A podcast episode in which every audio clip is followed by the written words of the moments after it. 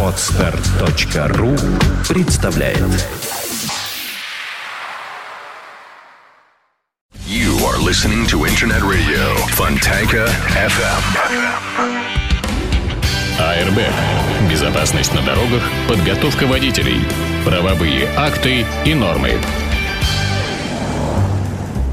Добрый день, вы слушаете радио Фонтанка FM. В эфире программа «Airbag». Программа выходит при поддержке учебного центра «Нева-класс». Подготовка водителей по современным технологиям доступна, качественно, открыто.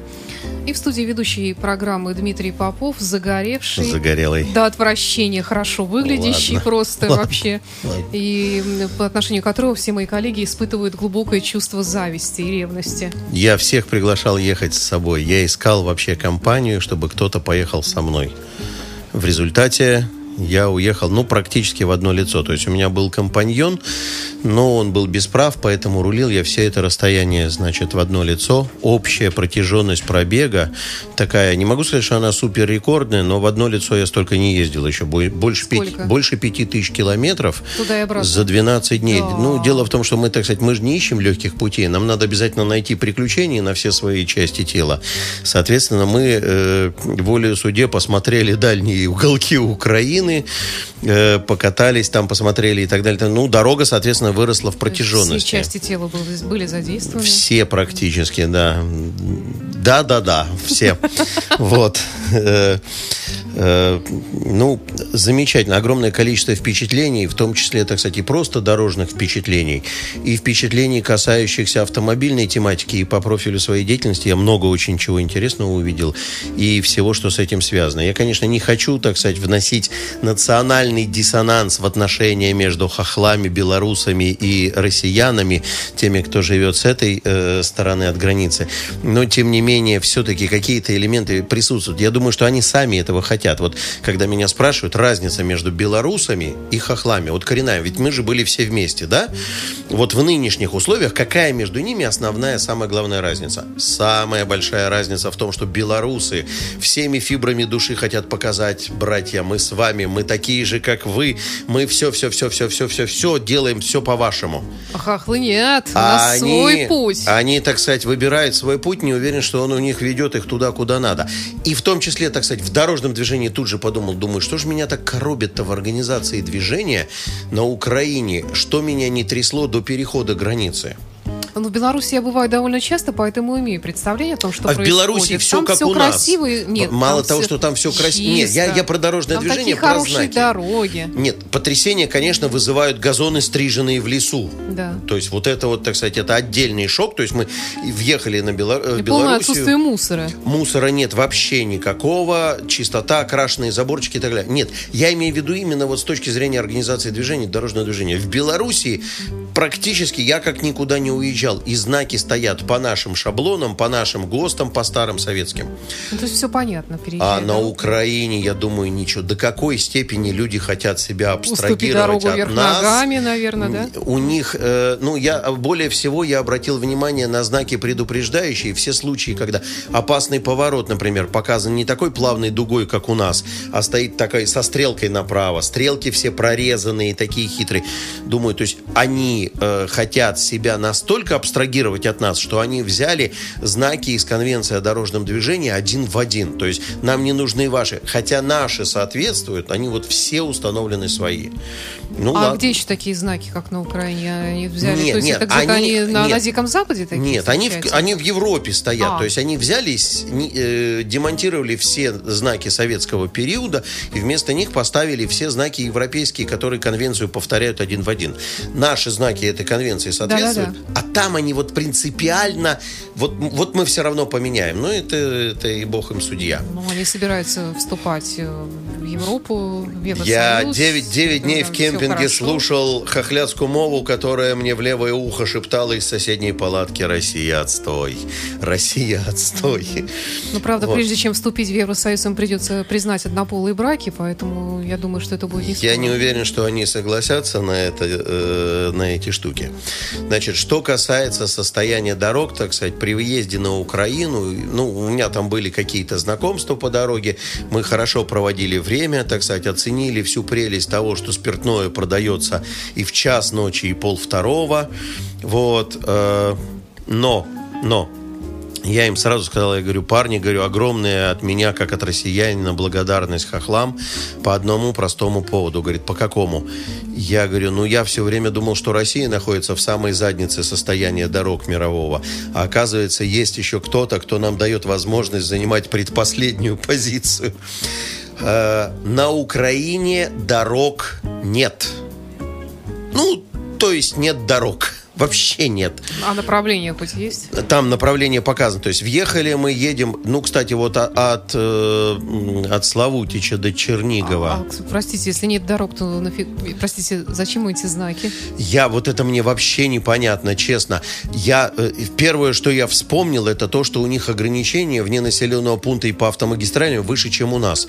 Э, значит, 110 вне населенного пункта и 130 по автомагистралям. Для себя думаю, ну, они могут и дальше повышать без болезни болезненно, потому что все равно фиг разгонишься. То есть колбасит на дорогах не по-детски. До Чернигова доехали, объехали весь Чернигов. Я, я был в шоке, в потрясе. То есть у нас э, таких дорог, как в центре Чернигова, не было на проспекте Науки в самые тяжелые его времена.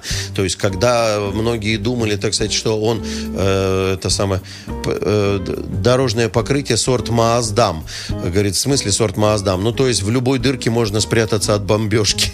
Ну, Дмитрий, в принципе, вы же наверняка бываете в российской провинции. Вот я бываю и вижу тоже то же самое. А. Меня это тоже удивляет. Там, правда, знаков э, со знаками как ну, все проще, там светофоров даже нет. Во-первых, мы умудрились, так сказать, по родной стороне заблудиться. И мы съехали в сторону, конечно, так сказать, и в российской провинции. Но одно дело мы сравниваем, значит, населенный пункт какой-то пустошка или даже э, там Нет, вполне опочка. приличный областной центр даже. Ну какой? Псков? В Пскове, ну, вот в дорог... в Пскове дороги безобразные, конечно, но Чернигов перекрывает его как бы ковцу. Вот я честно говорю. То есть в Пскове дороги дрянь, но Чернигов круче. Вот, это честно, это, это так оно есть. Но бог с ним, с Черниговым, давайте ломанем дальше в центр страны. Значит, встали мы на трассу Чернигов-Киев, нам надо проехать там сколько там, 103? А трасса-то в порядке? Ой, ой, ой, ой. Значит, напа- напарник мой после бессонной ночи на границе и неудачной шутки над хохлядским таможенником, которая прошла, судя по тому, что мы 4 часа переходили украинскую таможню, шутка прошла. Вот. А, значит, я ему говорю, ты поспи немножко. Он говорит, поспал бы я, так колбасит так, что не заснешь. То есть реально на дороге трясет до такой степени, что человек, который не за рулем... Это трасса. Это трасса, это у них какая-то одна из крупнейших. То есть там есть разделительная полоса, по три полосы в каждом направлении. Слушай, ну это же круто, потому что враг не пройдет. Даже на танках. Даже, наверное, на танках. То есть, ну, я позволил себе все равно разгоняться 130-140 километров в час, конечно. Так сказать, я решил, ну, пусть, так сказать, э, замечательный автомобиль Ford покажет на все, на что он способен. В общем, вот так вот. Приехали в Киев. Замечательный город Киев, указатели направлений движения поставлены так и таким образом, чтобы ты, дорогой гость Киева, навсегда остался в Киеве. То есть вот эти два чудных круга. То есть нам потребовалось сделать по мостам два круга, чтобы понять, что направление Киев-Одесса нам специально показывают, потому что вот езжайте туда. А там движение-то хоть правостороннее? Правостороннее. Движение правостороннее. Бардак страшный, очень здорово напоминает, э, значит, прежние, видать, египетские времена, потому что, так сказать, еду как Бог на душу положит. Из левых полос направо поворачивают, из правых налево. Гаишников никаких даишников, у них же, это у них же ДАИ, Столица. Державная автомобильная инспекция, ага. ничего нету, никаких ни ДАИ, ни ГАИ, ничего. Значит, пришлось два круга сделать, смотреть тупо в карту, пока понять, где куда спрыгивать в сторону, чтобы все-таки в направлении Днепропетровска. Потому что кроме Киев-Одесса никаких указателей не показано. На выезде показано, например, Чернигов и Полтава, стрелки поставлены в одну сторону, хотя я точно знаю, что это разные направления. И по карте они расходятся вот так вот. Выехали, наконец. Выехали еще приблизительно минут 20. Мы там баражировали по, э, вокруг киевских всех этих областей. Киевский район. Крутили, крутили, крутили. Наконец попали на эту дорогу. Киев-Днепропетровск. Но дорога ее назвать, конечно, невозможно. Это, это садизм настоящий. То есть это, это так сказать, вот, вот, вот не всякий автомобиль доедет до Днепропетровска. И дальше мы поехали. А там же у нас Кременчук по пути был. У нас там поворот на Полтаву. И до самого Днепропетровска яма на, яма на яме э, никаких там не обочин, ничего вообще. То есть ее как дорога не существует. Ну, такая вот, вот такая ситу, ситуация страшная с дорожным движением. Значит, хорошие хорошие места дорожного движения на Украине, включая, кстати, хваленый Крым, э, могу перечислить. Строится новая трасса Днепропетровск-Запорожье, Жаль, что она пока никуда не ведет. То есть я 40 километров по ней проехал, и она закончит, там закончилась, хитрым образом развернулась, и я 40 километров вернулся обратно в Днепропетровск. То есть попытка сбежать из Днепропетровска просто так на халяву не проскочит.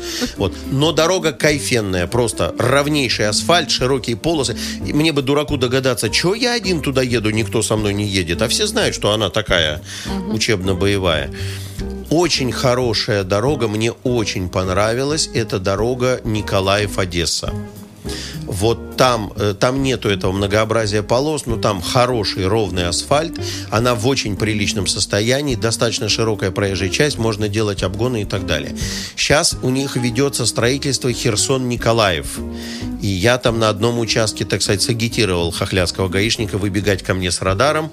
Но то ли номерные знаки питерские, то ли что-то, не стал он махать палкой. Скорость была хорошая, много полос, э, хороший асфальт. Но оно быстро заканчивается. То есть оно все недостроено и быстро заканчивается. Ну и, наконец, значит, хваленая Киев-Одесса.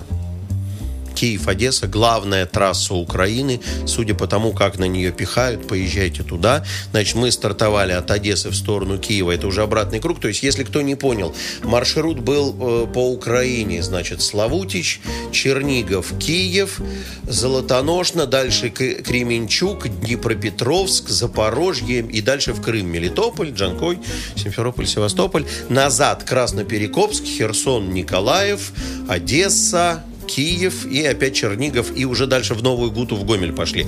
Вот так вот практически по кругу все проехали. Может быть, это и хорошо, что мы такой маршрут выбрали, все посмотреть. А, значит, хваленная трасса Одесса-Киев. Мы встали на нее в 2 часа.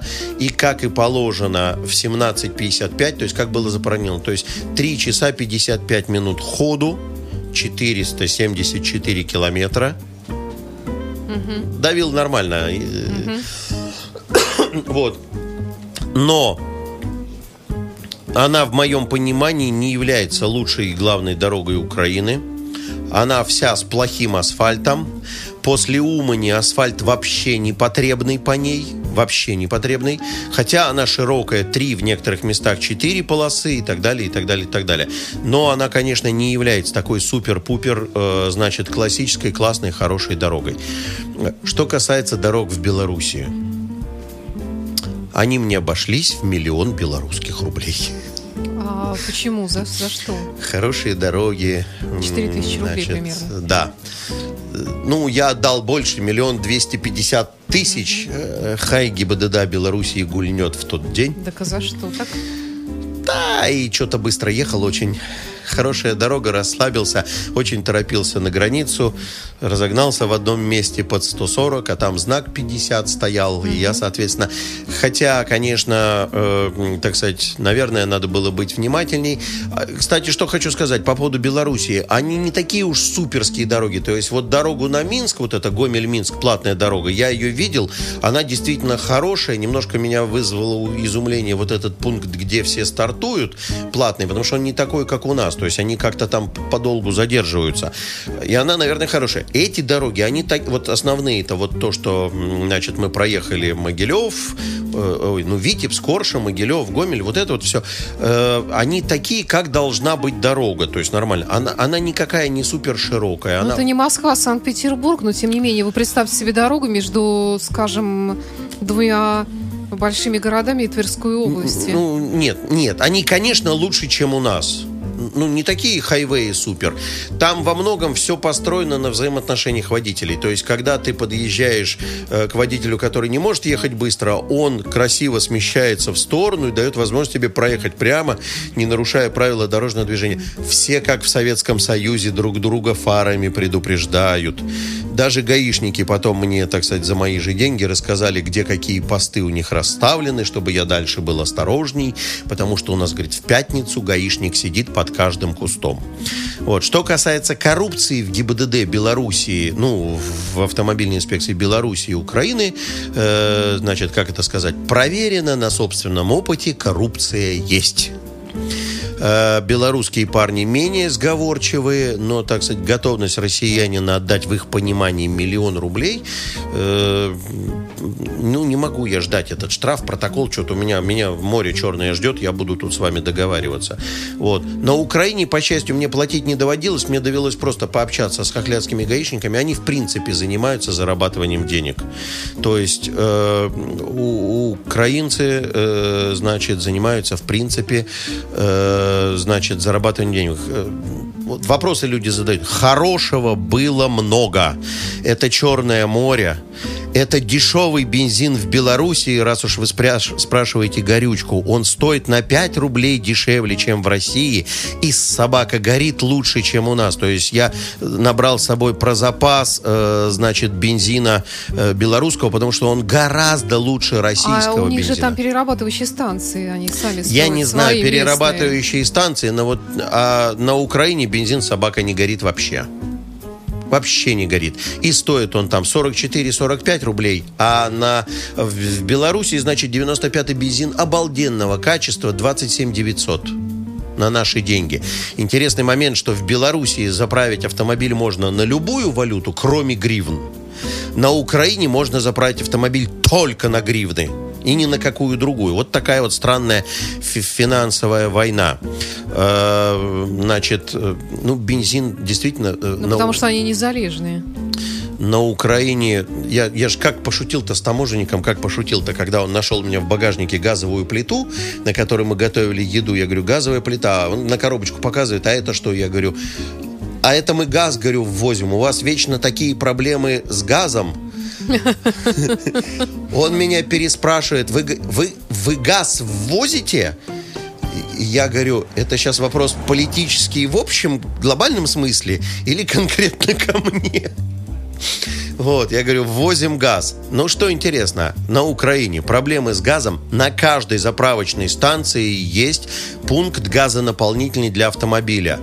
То есть они ездят на метане, на бутане, на этих газах они ездят. Половина автопарка переоборудована на газ, потому что бензин стоит 95 и 11 гривен, а газ стоит 6. Вот и говори теперь, что у них плохо с газом, и Юля плохие договора заключила. Они все ездят на газе. Именно э, в том числе, я думаю, потому что бензин не горит. Вот я много, несколько заправок заливал, 95-й бензин, он в гору не тащит. Еще хорошо люди предупредили, не заливайте всякие супер, супер плюс, супер, потому что это бензины, разбодяженные спиртом горючим, для того, чтобы повысить октановое число, но потом он э, детонирует очень нехорошо. Вот. Что касается, значит, э, бензина, вот такая тема. Интересно, что из России на Украину бензин ввозить нельзя. Таможенник придирался к моей канистре, которая заправлена в Белоруссии была, и я ему сказал, что я говорю, если так, то я говорю, сейчас прямо здесь под колеса вылью. Ну, пожалел, сказал, выливайте в бак. Вот. Поскольку нас ждало шоу по другим вопросам, и мы лопатку вскрывали и смотрели, лопатка ли это у меня в чехольчике, то, в общем, канистра бензина – это сущая ерунда. Ну вот, в общем, плохо все с дорожным движением, с бензином на Украине все плохо. Но есть э, некоторые моменты очень интересные, которые я и в Беларуси, и на Украине подметил. И на Украине, и в Белоруссии огромное количество в организации дорожного движения э, всяких ноу-хау, именно в организации, которые мы здесь обсуждаем, еще только обдумываем и прикидываем, а у них они уже есть в значительной Ну, степени. Например. В Киеве огромное количество мостов имеют реверсивные полосы с реверсивными светофорами, средние полосы две реверсивные. Задавал вопросы, выясняется, значит, что э, оказывается, наблюдается миграционное изменение интенсивности. То есть утром все едут, там, не знаю, на левый берег или на правый берег в одну сторону, а вечером все едут обратно. Ну, для Петербурга тоже, кстати, актуально, я думаю. Для Петербурга это актуально. Мы опасаемся, что у них них, э, ну, при организации реверсивного движения в силу российского менталитета и пофигизма по отношению к Красному Кресту у нас начнутся лобовые столкновения. Наверное, это имеет почву под собой, но надо все-таки как-то начинать пробовать, друзья. Ну вот, вот соседняя страна, дорог нету, а реверсивные полосы уже есть. То есть и много, часто используется эффективно. Это ноу-хау номер один ноу-хау номер два, который увидел и в Беларуси, и на Украине, а у нас оно еще только в Белгороде и где-то в Москве опробуется, это, соответственно, зеленый квадратик со стрелкой направо висит говорящий, что на этом перекрестке можно выполнить поворот направо при горящем красном сигнале. Мы про эту тему говорили раньше, и я объяснял, почему не на каждом перекрестке можно. И у нас в Питере конкретно эта идея реализуется э, при помощи доп. секций, которые включены на постоянку. А в остальных городах неизвестно, есть оно или нет, и там они вот используют эти, соответственно, квадратики. Просто нарисованная стрелка на зеленом, как, как дорожный знак. Ну вот Украина, Днепропетровск, Запорижье и еще куча всяких. В Мелитополе даже есть такая тема, и у них полно, сплошь и рядом много таких мест. Есть, правда, оговорки, касающиеся того, что это не везде, а это только в тех местах, где это приемлемо по организации движения. В Симферополе рано утром проезжал в обратную дорогу Симферополь, в Симферополе такое есть. Это вот момент номер два, который меня очень интересно, так сказать, э, удивил. Момент номер, три. При движении через э, э, Белоруссию все по трассе круговые движения. У них много очень кругового движения вне населенного пункта. Того, чего нету у нас. У нас в стране принято обходить мегаполис вот такой вот зюобразной скобкой. А у них трасса идет в принципе мимо мегаполиса, а в него сделан отдельный съезд с кольца. То есть вот развязка с кольца, вот туда ты попадешь в Гомель, вот туда ты попадешь в Витебск, вот туда ты попадешь в Могилев. И у них вот эти кольца сделаны по принципам того изменения в правилах, что тот, кто на кольце, тот главный. И оно дает результат, потому что не очень высоко насыщенное движение, действительно кольцо уходит. Я задался вопросом, думаю, может быть, я, так сказать, не до конца понимаю правильно свою тенденцию, что в высокоинтенсивном движении нельзя так делать.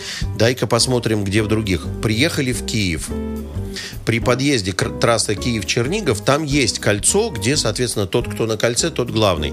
Но приехали в Киев, достаточно большое количество круглых площадей, где этого нету. То есть все-таки они понимают, и это подтверждает, так скажем, мое мнение, что это можно только на равнонасыщенных перекрестках. В Киеве есть главное на кольце, есть второстепенные, эти потоки выделены и так далее в Николаеве наблюдал чуму в дорожном движении. Чуму. Чума заключается в чем? Дорога, четыре полосы, правая полоса только направо, э, вторая полоса только прямо, левые две полосы только налево. Над каждой полосой висит светофор со стрелками в том направлении, куда можно ехать. И обалденно сложная схема пофазного разъезда – так, чтобы понимали. Вот направо все время сочимся, прямо включаемся, когда там выключаем поворот налево. Поворот налево там сделан навстречу доп. секции бесконфликтный. Здесь налево поворачиваем, когда встречаем. Такие там посчитал фаз, наверное, 11. Но перекресток этот раскачивается. То есть в том смысле, что транспорт уходит. То есть, судя по всему, это какие-то изыски были, когда люди включали, значит, голову, проводили сложные исследования и выясняли вот такую сложную дорожную схему пофазного разъезда. Ну, то есть все-таки потратили на это время, некоторое Потратили денег время, и проявили хорошо. изуми- Да.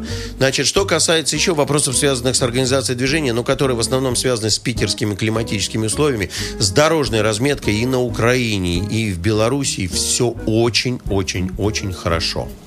Э, Значит, э, ну и еще один момент, касающийся отношений между водителями. Вот это я хотел отметить. Водители Белоруссии по отношению к россиянам занимают братскую, дружескую позицию. Вам всегда подскажут, куда проехать, где дешевая гостиница, где заправиться, не заправиться, э, где еще что-то такое. А, забыл еще. В Гомель же мы на обратном пути мы случайно въехали в Гомель. Ребята, Гомель высоких технологий в организации движения город. Там висят новейшие светофоры, все с табло, все включены, судя по, по всему, в автоматизированную систему управления движением. То есть там все настолько модерново. Не знаю, там частенько я, бываю. я получил истинную удовольствие. Вот эти тоненькие светофоры, Да, плоские, да, да. с таблом посередке. Гомель – это город высоких технологий в организации движения. Туда надо ездить учиться. Значит, ну вот белорусский водитель, россиянин, он, конечно, друг, товарищ и брат, который посигналит вам фарами, где гаишник спрятался, уступит дорогу, покажет, будет вежлив и так далее, и так далее, и так далее с украинскими водителями э, даже на территории России все с точностью да наоборот. Никогда не подвинется, если вы идете быстрее его. Будет препятствовать выполнению обгона умышленным увеличением скорости. Будет располагаться шикарно, занимая всю ширину полосы. А это не только украинцы, это вообще такое вот провинциальное. Вот вы Ну, не- едете в ту же Тверскую нет, область, где я была, там нет. тоже частенько Ну, так это- поступают это, местные. э, Ну, значит, На Украина, девятках. значит, Украина вся реализует провинциальные ходы. Интересно что, что по территории Крыма до сих пор еще бегают машинки с крымскими советскими номерами, то есть «Жигули», которые выжили еще с советских времен, и Прелесть они какая. бегают и в большом количестве, и их много. Вот. Ну, вот это так галопом очень по Европам. Э, конечно, мне все очень понравилось. Конечно, я сказал, что я в следующий раз очень поеду. Конечно, друзья, у кого нету денег ехать отдыхать куда-то подальше, если и не на машине, на Украине все супер бюджетно. Супер-супер бюджетно. Городской транспорт в Севастополе в любое место автобус 2 гривны, это 8 рублей. А троллейбус 1 гривна, это 4 рубля. Поезжайте на Украину, а если у вас будут вопросы, я вам обязательно расскажу, как там кайфенно. Э, Своими дорожными впечатлениями о поездке в Белоруссию, на Украину и в Крым делился ведущий программы Дмитрий Попов. Спасибо за интереснейший рассказ. Программа выходит при поддержке учебного центра «Нева Класс». Подготовка водителей по современным технологиям доступна, качественно, открыта. До встречи в эфире. You are listening to Internet Radio Fontanka FM. Скачать другие выпуски подкаста вы можете на podster.ru